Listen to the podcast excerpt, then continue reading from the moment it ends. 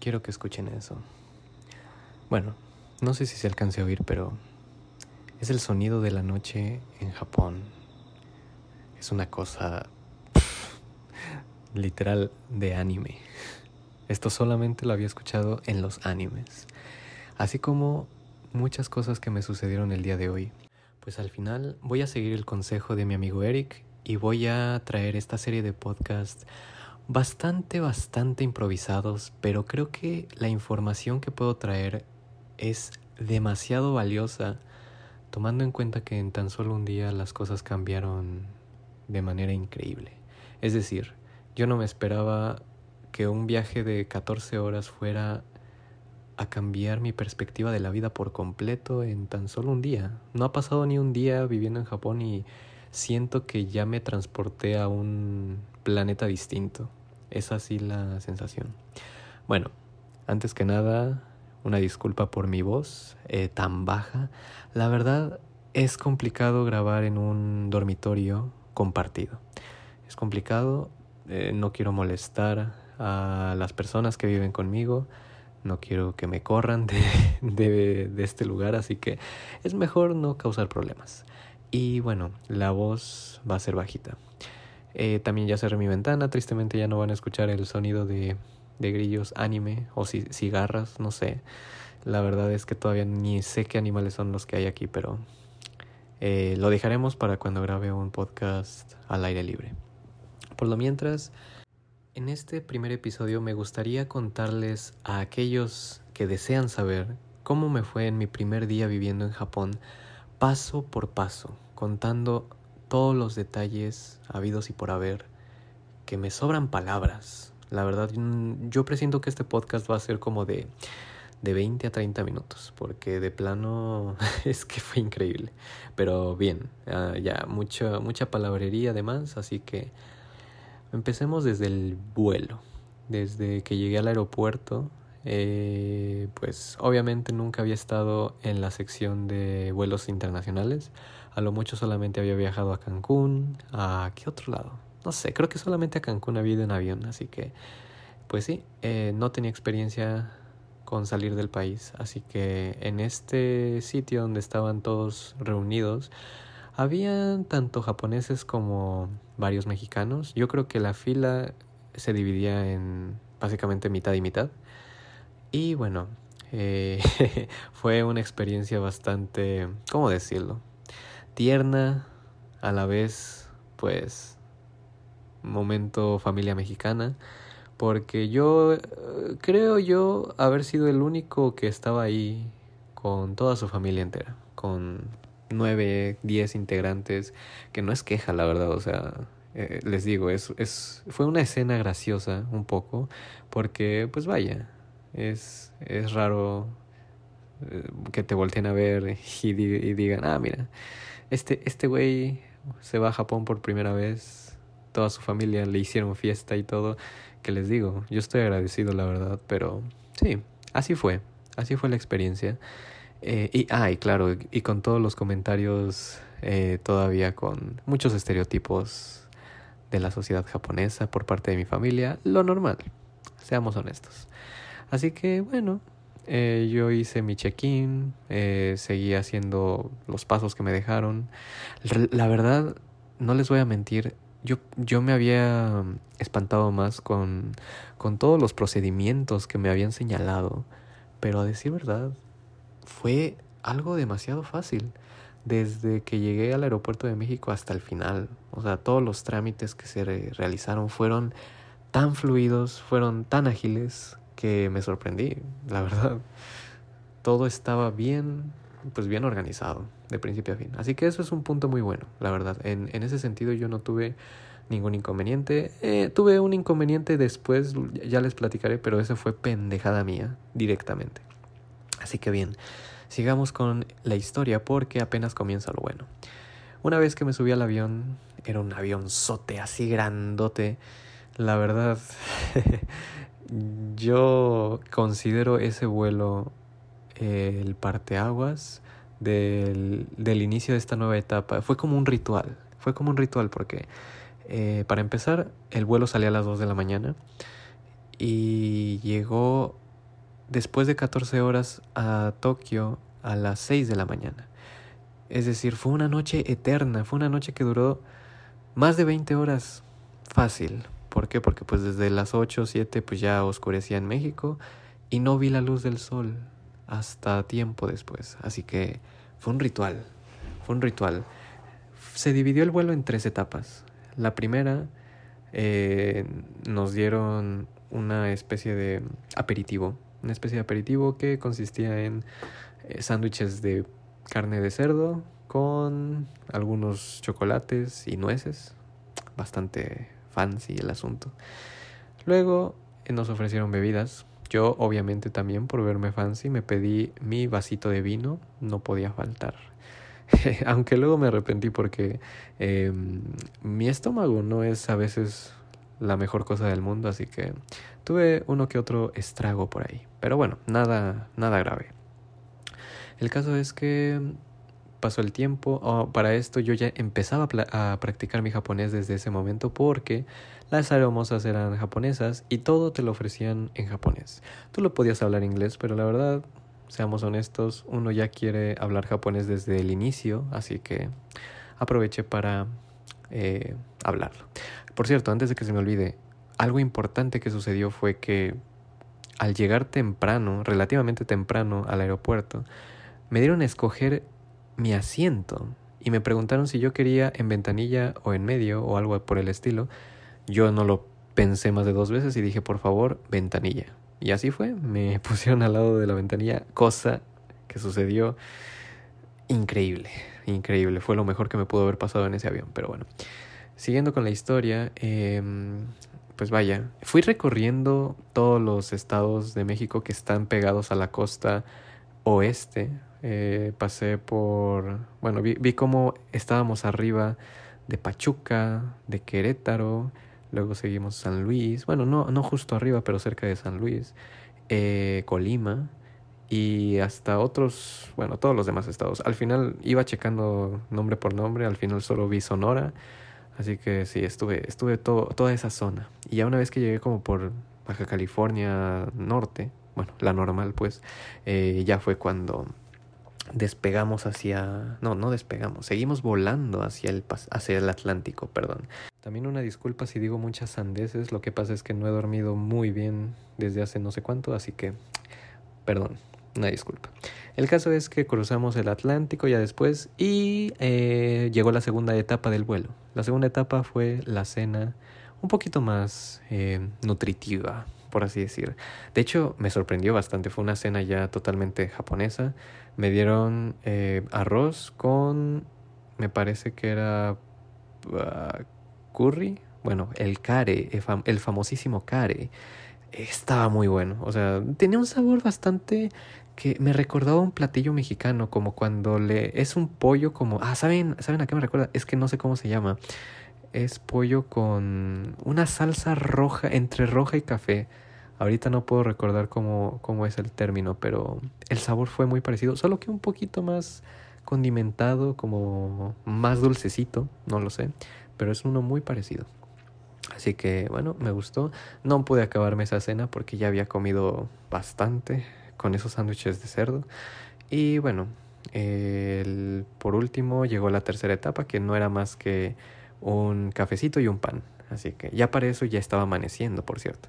Entonces fue un vuelo larguísimo. Yo no vi nada de luz en todo ese tiempo más, más que el artificial del avión, lo cual la luz del avión está muy bien trabajada porque dependiendo de la etapa en la que se encuentra te ponen por ejemplo lucecitas azules o verdes o totalmente oscuro para que te duermas.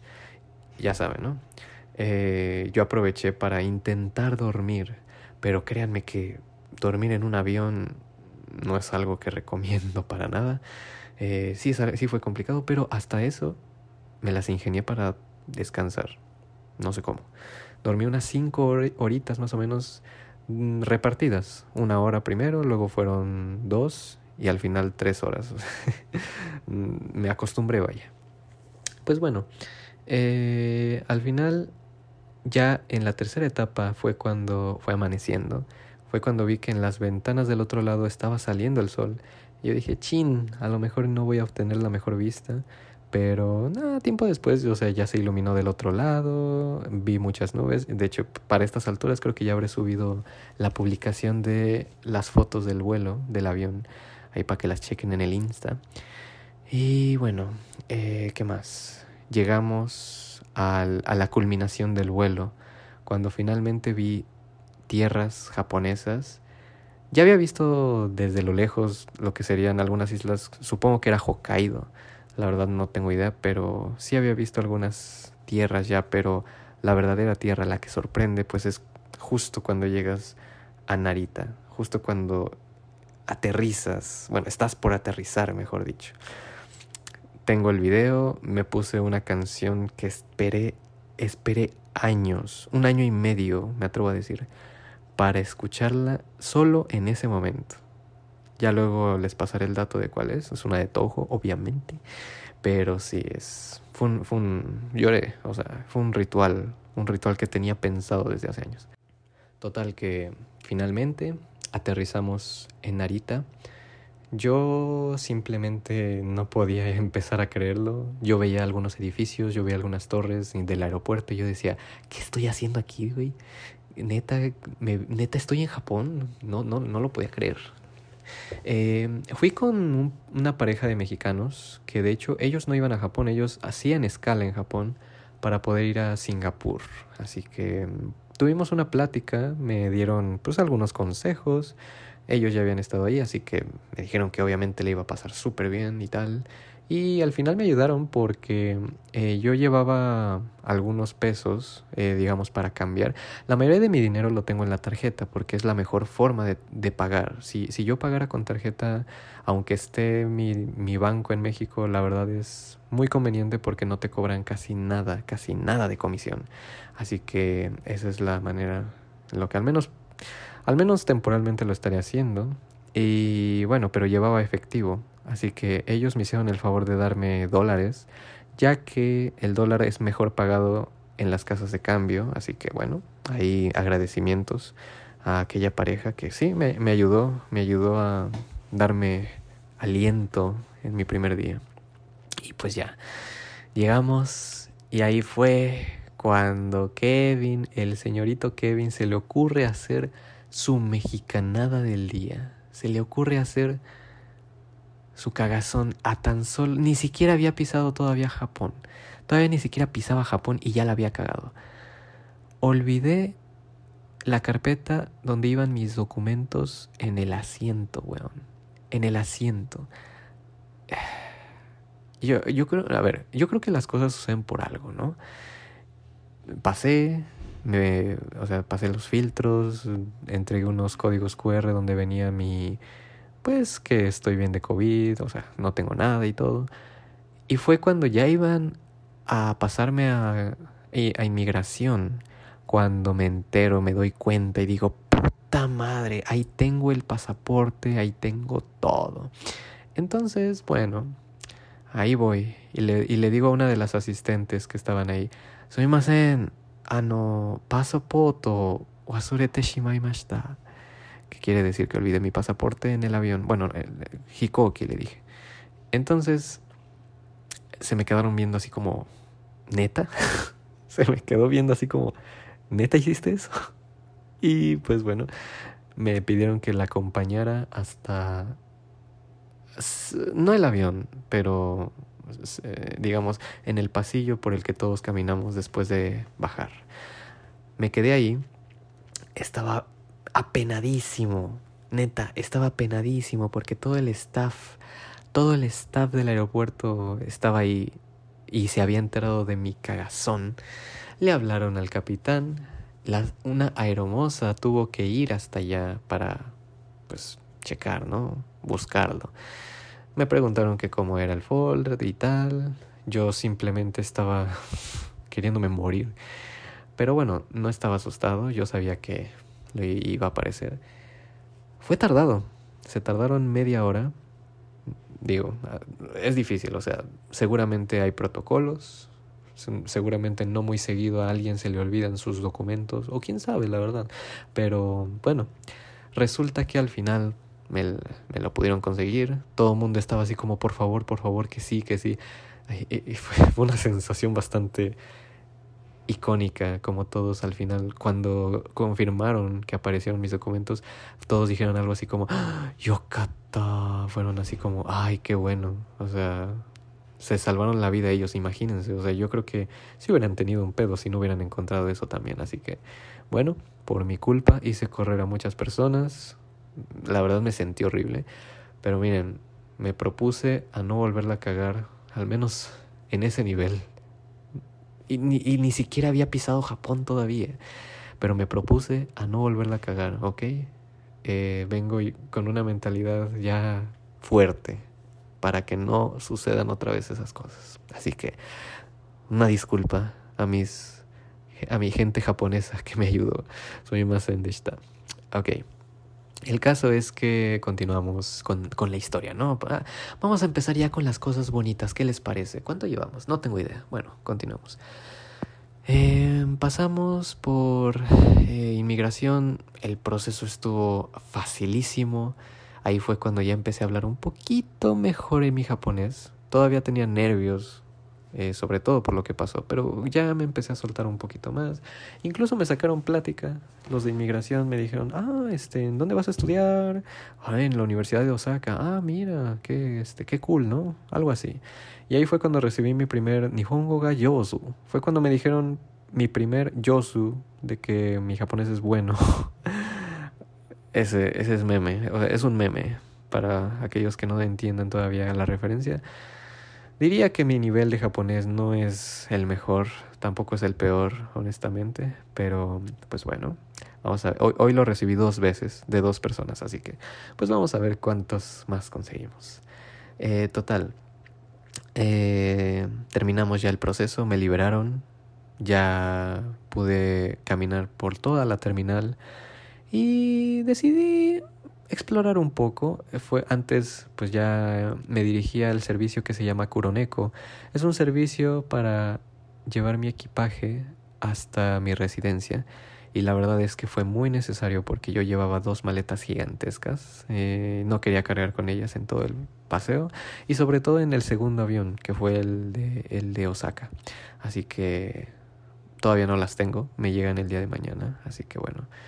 Eh, y no estuvo tan caro, la verdad, fueron como a lo mucho 500 pesos. La verdad sí lo vale. Así que bueno. Tomé un camión que me llevaba a la Terminal 3, que sí estaba un poquito retirado de donde estaba, el camión era gratis, y ahí fue cuando me di cuenta que el clima japonés en estos momentos, septiembre, ya, o sea, ya es otoño técnicamente, finales de septiembre, em, hace un calor literal, me sentí como en Cancún. Siento que las veces que he ido a Cancún, pues sí es un poquito más em, caluroso, sí como que te pega más la humedad incluso. Aquí no fue tanto, la humedad se sintió, pero estaba leve, la humedad fue leve. Eh, pero el problema es que yo tenía el cubrebocas y andaba de acá para allá corriendo. Sí me quedé sin aire un par de ocasiones y fue incómodo, la verdad, fue incómodo porque también se me empañan los lentes con el cubrebocas, andaba sufriendo un poco y llevaba una chamarra colgada en mi cintura, lo cual fue una mala idea, lo hubiera puesto la verdad en mi, en mi maleta que llevé, pero pues bueno, ahí para la próxima. Em, y bueno, finalmente hice mi reservación, no, perdón, hice mi check-in porque ya tenía reservación del vuelo y me lo dieron sin ningún problema. Eh, esperé una horita para tomar el vuelo. Así que aproveché para contactar con mi familia, mandar mensaje a la embajada, básicamente ponerme en contacto con la familia y todos los que necesitaban saberlo. Y también subí unas cositas por ahí al Twitter y a Instagram en ese momento. Y pues bueno, subí al avión. Fíjense que el avión llegó unos 5 minutos retrasado. La verdad desconozco qué habrá sido, pero ya en ese momento yo ya estaba sintiéndome más inmerso como un japonés, porque todos los que estaban ahí eran básicamente japoneses, todos. Y fue, fue curioso porque empiezas a ver cosas, empiezas a notar las diferencias. Con esto digo, por ejemplo, que en los asientos, en los asientos está el típico deja este vacío y usa este para, bueno, el que, el que no tiene nada, pues ahí te puedes sentar, ¿no? Como medida de prevención para el COVID.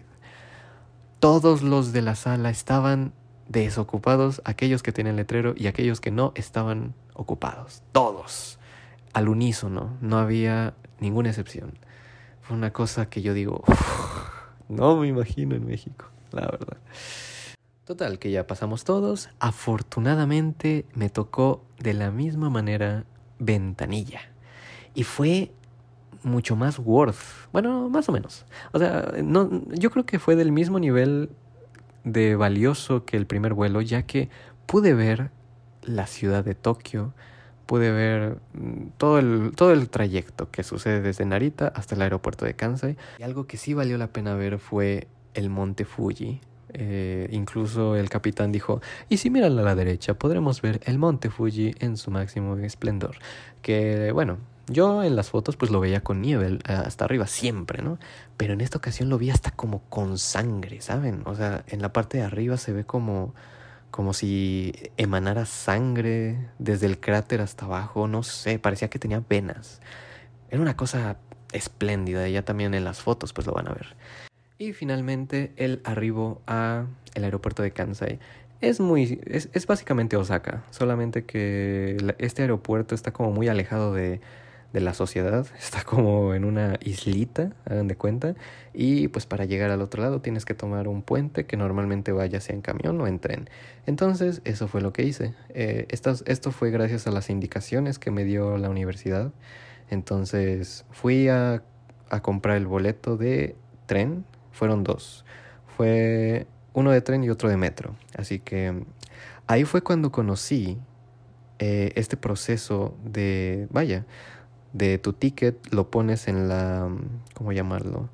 Eh, esta máquina que te acepta los boletos y te permite pasar. Yo pensaba que en realidad tú podías pasar de a gratis, porque pues ya saben que no hay en sí barreras o no hay torniquetes como los conocemos, pero en realidad sí hay. En realidad si pasas y te detecta el sensor, sí te ocurre esto de que la puerta se cierra. Digo, no es que me haya pasado por eso, sino porque en, en la segunda ocasión yo quise meter un, ticket que no era y me rechazó el ticket, por lo tanto me cerró la puerta y dijo, agarra tu ticket y consúltalo con alguien de por ahí. Así que bueno, este, eso fue lo que sucedió. Y, y, es curioso, ahorita les explico muy bien cómo es el proceso. Entonces agarré el, el boleto, lo puse en la máquina, la primera, la que sí estaba bien, y me lo devolvió. O sea, me lo devuelve como con un ya perforado. Me lo perforan y de ahí pues bajo hacia el tren, hacia donde están los trenes. Eh, no es, no es este complicado, solamente que como que sí confunde un poquito ver la dirección a la que va, ¿no? Pero eh, siempre puedes preguntar a alguien que esté por ahí. Así que entré, eh, todavía estaba muy vacío, acababa de llegar seguramente, así que esperé como unos 12 minutos aproximadamente a que arrancara. Cuando arrancó Vi el paisaje, se me hizo muy bonito porque estábamos recorriendo este puente que les platico y se veía el mar y al fondo se veía la ciudad luego, luego. Así que me puse a grabar. Dije, bueno, pues aquí nadie me va a criticar, aquí todo el mundo está en su rollo, todo va a estar bien, no pasa nada. Pero en la segunda estación, que fue demasiado rápido, ya empezaron a subirse más personas y cada estación se subían más personas y más personas, entonces fue como, ok, ya, ya, ya, ya no voy a grabar, ya no me quiero ver acá como el turista loco, ¿no? Em, pero vaya, ahí fue cuando también, les digo, esa interacción, aunque no lo crean, o sea, no hablé con nadie, pero el hecho de ver japoneses en su día a día, tomando el, el, tren es como, vaya, o sea, lo comparo, no puedo dejar de compararlo con, por ejemplo, el metro de, de la Ciudad de México. Son diferencias bien cañonas, bien, pero bien cañonas. Y ni les platico del estado de los trenes ni del metro, o sea, asientos acolchonados, limpieza absoluta, no, no, no, no, no, neta. Y, y bueno, ver los paisajes, es toda una experiencia, es toda, toda una experiencia. Yo me sentía como en sueño, y eso sí, cabe recalcar que yo muchas veces soñé con este viaje, o sea, yo soñé que ya me encontraba en Japón, que pues, paseaba por supermercados y cosas así. Yo pensé que Japón no iba a llegar al nivel de mis sueños, porque yo decía, wow, esto es el, la mejor cosa del mundo. Honestamente, lo está superando. Y no lo digo por ser un fanboy de Japón ni nada por el estilo, sino porque simplemente por el hecho de pasar, bueno, sí soy fanboy, ¿no? Pero por el hecho de pasar de un país del tercer mundo a, a un primer mundo como lo es Japón, es que te cambia la perspectiva de todo, cañón. O sea, tan solo con este día yo ya veo diferente cómo es, sería la vida en México si me regreso. Yo ya la vería así distinta, honestamente. Pero bueno, eh, eh, eso ya tendremos tiempo para platicar más a detalles eh, sobre estas comparativas de países. No, supongo que este día no, no va a ser no va a ser el punto fuerte, porque vaya, todavía quiero contar lo que pasó después. Una vez que llegué a la estación de mi residencia, caminé solamente cinco minutos y listo, ya me encontraba frente a mi al lugar de el centro de los dormitorios donde voy a estar. Es un lugar gigantesco. Yo en las fotos lo veía más pequeño, la verdad. Pero ya una vez dentro me doy cuenta de lo imponente que es. Y desde el primer momento me atendieron súper bien. Estaba ya hablando un japonés súper fluido. Para eso, yo... Ah, otra anécdota graciosa. Tuve la oportunidad de cambiar mis pesos en una casa de cambio. Se supone que era buena, pero al final pues siento que creo que incluso me salió un poquito menos worth de cuando los cambié directo en México, pero bueno, no, o sea, no fue mucho, así que no pasa nada. El caso es que ese, ese mm, trámite fue el único que quise intentar en inglés, porque no quería cajetearlo, la verdad, con el dinero, así que dije, bueno, a ver, vamos a intentar a ver cómo es hablarle japonés a alguien de Japón gente, terminé terminé respondiéndole en japonés a su inglés. O sea, no es que el inglés de ellos sea malo, pero la comunicación es muy complicada. Es complicado. O sea, me resulta más fácil hablar con mi pobre japonés que con inglés, la verdad. Eh, eh, me resulta a mí mucho más, más sencillo. Así que, bueno, ahí fue cuando dije, no, ¿sabes qué?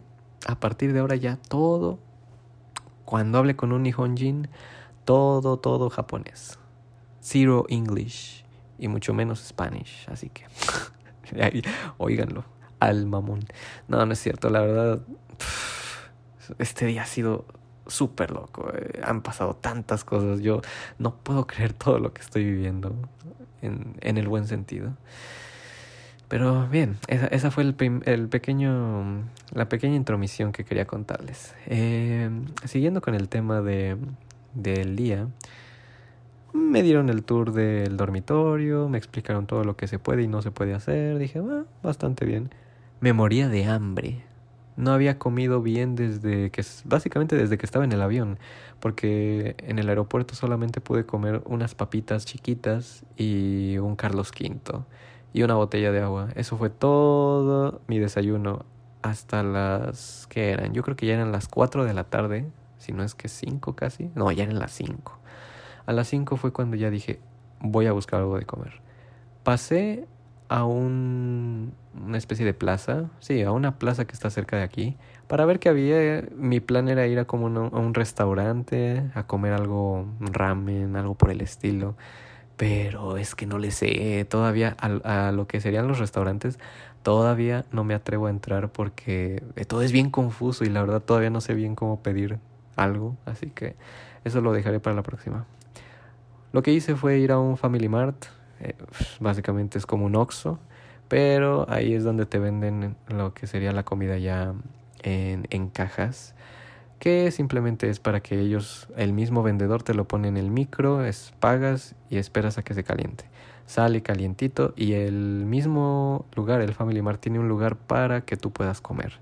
Así que yo me dirigí a las mesas, me senté, Comí como un novato, pero comí al final, que era lo importante. Y me llené. Y estaba muy rico. Comí, era un pollo frito con arroz igualmente frito, pero es que la salsa o el, o el aderezo, es que no sé ni qué era, pero es que sabía delicioso. Eso sí, todo lo que son las salsas y aderezos japoneses, la verdad, 10 de 10.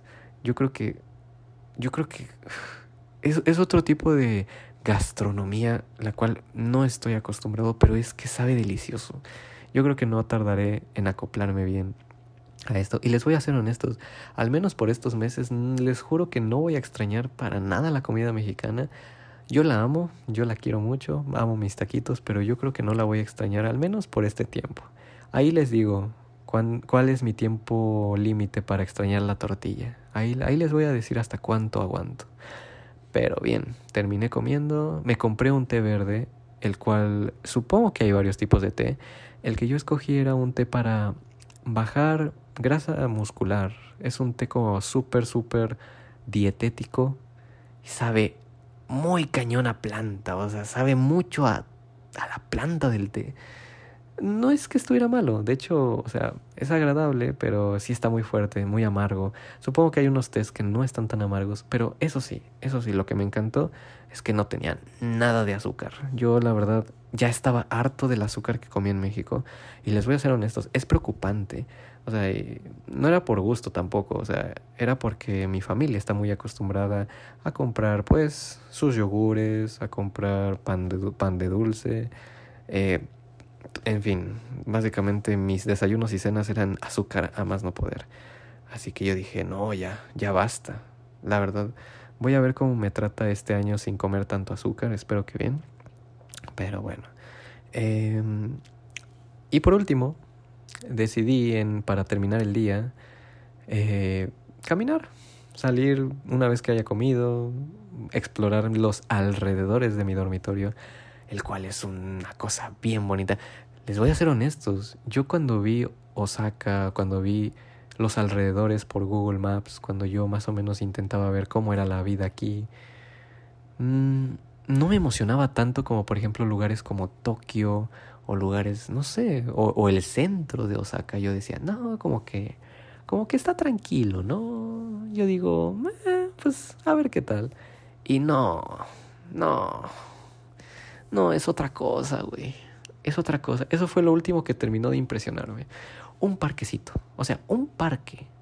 Un parque común y corriente aquí al lado.